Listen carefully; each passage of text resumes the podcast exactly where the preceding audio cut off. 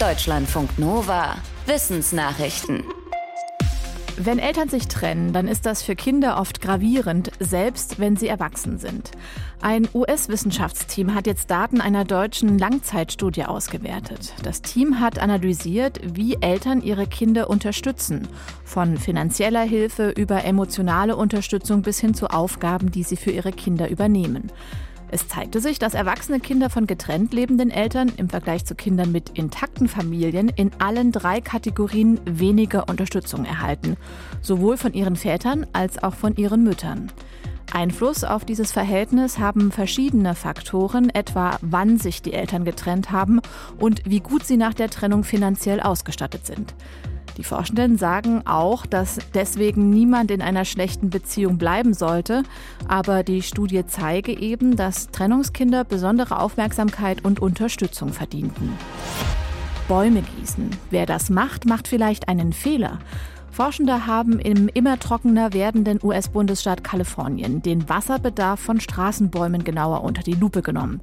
Dort werden vor allem Bäume gepflanzt, die mit wenig Wasser klarkommen, etwa Eukalyptus oder Feigenbäume.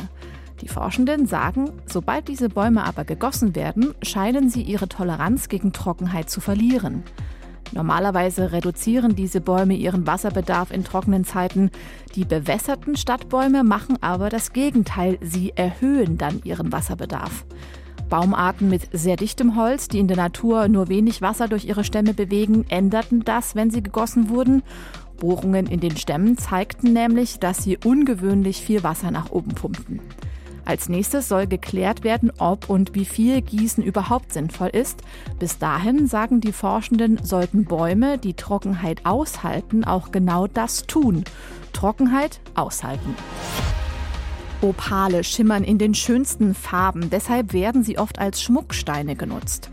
Die Halbedelsteine haben aber eine andere Besonderheit. In ihren Mineralschichten sind Wassermoleküle eingeschlossen, sprich Opale enthalten Wasser. Deshalb schauen sich Forschende gerade Daten vom Mars genau an, geliefert vom NASA Rover Curiosity. Diese Daten sprechen dafür, dass es auf dem Mars große Gebiete mit Opalgestein gibt und das sogar in der Äquatorregion, die eigentlich als extrem trocken gilt. Messungen haben ergeben, dass Marsopale etwa 3 bis 6 Prozent Wasser enthalten. Die Forschenden haben errechnet, bricht man an einer bestimmten Stelle etwa einen Meter Gestein ab, könnte man daraus bis zu 5 Liter Wasser gewinnen. Dafür müsste man das Mineral zermahlen und erhitzen.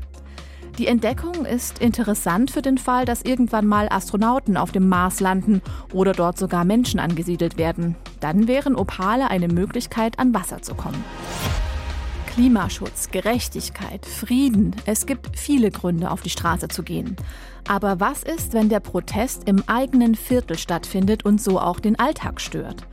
Forschende aus Hongkong kommen zu dem Ergebnis, ein Protestcamp vor der eigenen Haustür hat Einfluss auf die politische Einstellung. Und zwar wächst eher die Solidarität. Die Forschenden haben das in Bezug auf die Occupy Central Bewegung in Hongkong untersucht. Neun Jahre sind diese Proteste jetzt her. Es ging um Demokratie und mehr Unabhängigkeit von China. Hunderttausende hielten wochenlang zentrale Plätze besetzt. In den besetzten Gegenden ist der Zuspruch für die Proteste aber laut der Studie hoch geblieben. Generell sei die Bevölkerung dort liberaler geworden als in weiter entfernten Vierteln und der Effekt hielt auch nach den Protesten noch an. Das zeigen demnach Ergebnisse von Kommunalwahlen. Die Forschenden schließen daraus, wer einen Protest als berechtigt wahrnimmt, ist auch bereit, eigene Nachteile hinzunehmen. Erst seit 2500 Jahren leben Menschen auf der afrikanischen Insel Madagaskar. In der Evolutionsgeschichte ist das ein Wimpernschlag, aber genug Zeit, um Schaden anzurichten. Ein internationales Wissenschaftsteam hat ausgerechnet, wie viel Zeit es die Natur kosten würde, den ursprünglichen Zustand wiederherzustellen, also bevor Menschen dazu kamen. Die haben seit ihrer Ankunft dafür gesorgt, dass über 30 Tierarten ausgestorben sind, etwa Elefantenvögel oder Zwergflusspferde. Das Ergebnis? Würde die Natur wieder sich selbst überlassen, dann würde es drei Millionen Jahre dauern, um den Zustand wiederherzustellen, den Madagaskar hatte, bevor sich Menschen ansiedelten. Würden auch die 120 Arten verschwinden, die derzeit vom Aussterben bedroht sind, dann bräuchte die Natur sogar 23 Millionen Jahre. Den Forschenden zufolge zeigt das noch einmal, wie gravierend der negative Einfluss des Menschen ist, gerade auf Madagaskar.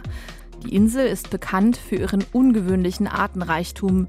90 Prozent der Tiere und Pflanzen finden sich nur dort und nirgendwo sonst auf der Welt. Als die Corona-Pandemie so richtig losging, sollten wir ja Kontakte vermeiden. Deshalb haben viele Ärztinnen und Ärzte Sprechstunden per Videoschalter angeboten. Das hatte viele Vorteile, auch für die Umwelt. Zu diesem Ergebnis kommt eine Studie aus den USA. Die Forschenden haben Daten analysiert aus den Jahren 2020 und 2021 aus mehreren Gebieten in Kalifornien. An den Unikliniken dort waren in der Zeit fast ein Fünftel der Patientenbesuche online. Die Forschenden sagen, durch Online-Sprechstunden wurden mehr als 80 Millionen Reisekilometer eingespart. Das ist ungefähr 100 Mal zum Mond und zurück. Dadurch seien in den zwei Jahren auch CO2-Emissionen eingespart worden, nämlich etwa 20.000 Tonnen. So viel CO2 wird produziert, um etwa 4000 US-Haushalte ein ganzes Jahr lang mit Strom zu versorgen. Die Forschenden empfehlen deshalb mit Blick auf die Klimakrise mehr Telemedizin anzubieten. Deutschlandfunk Nova